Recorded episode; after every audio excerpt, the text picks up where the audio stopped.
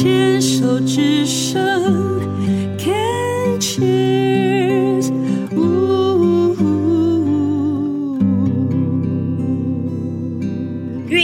笔记，今天要跟 Vivian 好好聊聊。Vivian 在四年前呢，发现自己左侧的乳房呢有一个二期的三阴性的乳癌。三阴性的乳癌呢，通常就是高死亡、高复发。高移转，然后就是非常危险。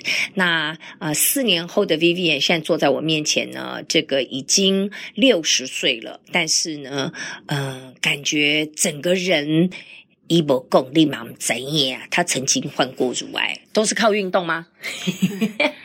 就是乳癌前、乳癌后我都有运动，但是应该说乳癌后的运动我更积极。嗯。然后更多元。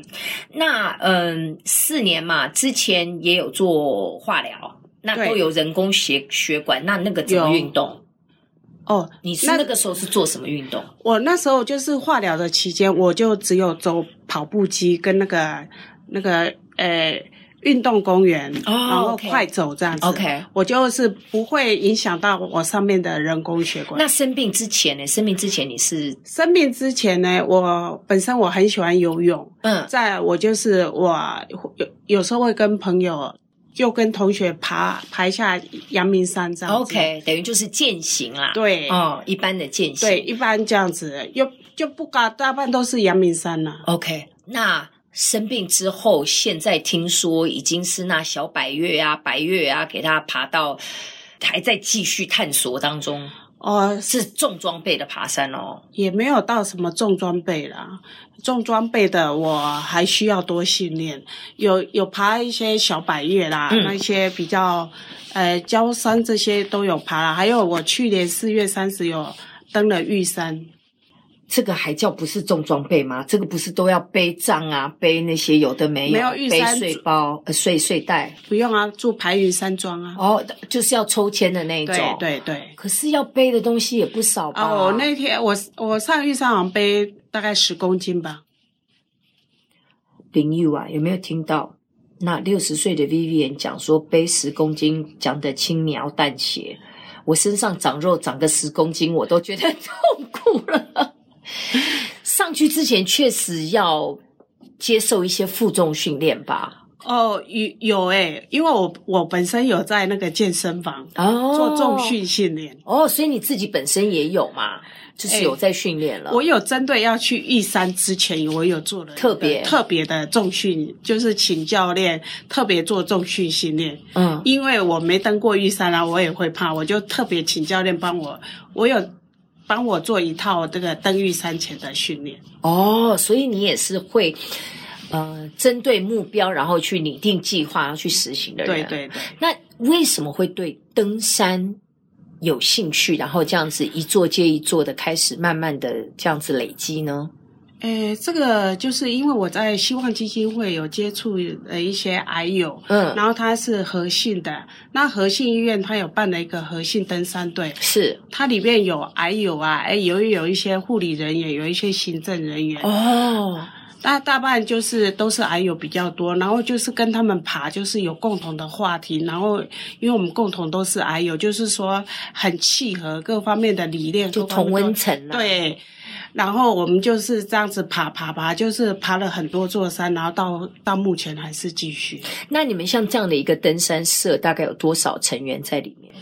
哦，很多，那个那个呃赖的族群是五百，常常五百满了。还有第二队，第二队好像是两百，这么大哦？对对，非常大。那譬如说像我们这种登山菜鸟，想要去参加也可以吗？也可以啊，他有，因为现在哦人越来越多，所以他有一个 A 咖行程，还有 B 咖行程啊。那我们是 C 咖呢？然后和信真是很温暖，和信登山队很温暖。他就是说，诶，他会有押队的一些大哥，他有一些领队族群，然后他会针对一些比较没有爬过的一一些山友啊，他就会找人陪伴他慢慢爬。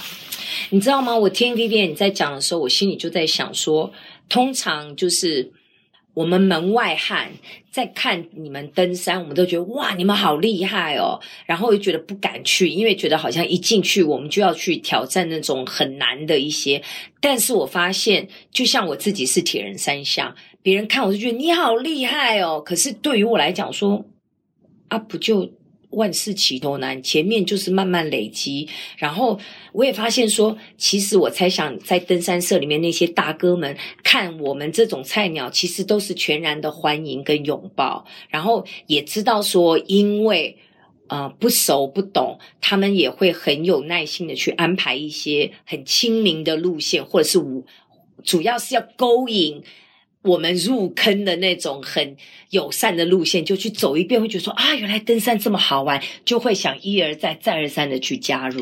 对，因为诶，登山诶，这些山友领队山友们会跟我们讲说啊，爬山无师傅了，你常爬就对了。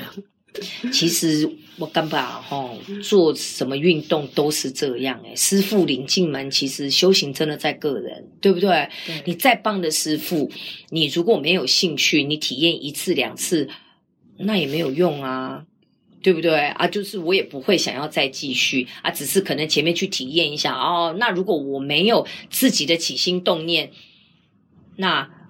谁叫我爬山都没有用，我会只想爬枕头山，对不对？就不会对于那个爬山的这个东西会产生那个兴趣。那接下来我好奇好奇问 Vivian 说，当你在爬山的过程当中，你觉得最享受的是什么？呃，最享受的就是怎么讲？就是森林中的芬多精啊，我还有我在爬山的当下啦，可能我很喘呐、啊。或是，哎，在呼吸中我找到自己，就是说那个、哦、那个、那个，我应该说是这样。可不可以多说一点，在呼吸中找到自己的那个状态，来跟我们分享一下好好？可能我会想到说啊，我生病啊，就是我慢慢爬，我这样很喘的时候，我在呼吸，我就会想到我生病的过程啊，之前啊，过往到了我今天可以这样子爬上这么高的山的时候。那种过程啊，我就会很很有一种很喜悦的感觉，说我从以前到现在，我这样子走过来了。好像可不可以这么说，就是在你在爬山的过程当中，反而创造了一个空间跟时间，让自己。跟自己在一起，然后在大自然里面，反而对自己的生命有更多的时间跟空间，去好好的去醒思、去觉醒，或者是甚至有一些觉察。你同意吗？同意。因为我为什么会这样讲？是因为我自己常常也在跟朋友开玩笑说：“诶，我每次在运动的时候，我都觉得我在运动当中都有好多顿悟哦。譬如说，像我在游泳的时候。”我以前游泳会觉得啊、哦，就神哎，反正就要一直划水划水就不聊哎。可是后来我开始游泳的时候，比较熟练的时候，我就会开始我会念经，我会持咒，因为我觉得念经有时候也是有点节奏，跟游泳的那个划水有时候可以配合。那后来就会在游泳当中，我反而好像变成是一种冥想的过程。因为透过那个游泳重重复的动作，我反而在水里面，我不但在水里，然后我也跟我自己在一起。跑步也是，骑车也是，跑步就是那个重复的过程，但其实我的脑子是没有停的，反而可以给我自己很多的呃反省，然后很多的觉察跟发现。我我猜想你在爬山的过程当中也有这样子的一个时刻，对不对？状态。对，就是我很享受我自己。对，跟自己在一起的时候，还有跟山林在一起。对，我在水里面，对，我觉得那个是运动带给我最大的一个享受。对，而且运动它会，我我我觉得在运动当中就会是很喜悦，然后那个健康才是附加价值。对，很多人都会觉得说，我因为要健康，所以去运动；我因为减肥，所以要去运动。那个运动起来就是痛苦的，哦，就我们不是为了这些目的目的在运动，我们是真的在享受跟自己在一起，跟大自然在一起，然后呢，在那个过程当中去享受那个过程，反而附加价值是健康，附加价值是身材会变好，嗯，体力会变好，对不对？我发觉。这个是不是某种上程度上也是一个转念的一个力量？对不对？对于运动赋予了一个不同的意义，反而有时候运动对我来讲是一种禅修的过程，是一种修行的过程，是一种修行的过程，对不对？对，它考验你的意志力、耐力的，还有体力。然后当你真正完成的时候，你我常常诶，我在跑马拉松的时候，跑完了之后，然后那些路线，有时候我自己开车，我自己还要开个十几二十分钟，我想说。我是怎么跑完的？我怎么跑完这二十一公里？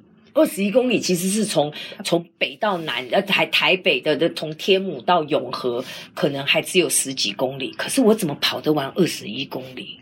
你在跑的当下都不觉得？没有，没有那个感觉。我自己在开车经过，我想说，好远哦，我的妈呀，我怎么办到的？好厉害啊！然后那个就会对自己产生另外一种不同的新的看待自己的方法。觉得自己没有什么不可能的。对对对，我觉得今天这一段这样子跟大家分享这个运动，我觉得好棒哦。就是每个人喜爱的运动不一样，可是那个运动的目的，跟那在运动当中可以带给我们的那个学习跟成长，跟了解自己，用一个新的态度去看待自己，新的视野去看待自己，我觉得那个是运动带给我最大的益处。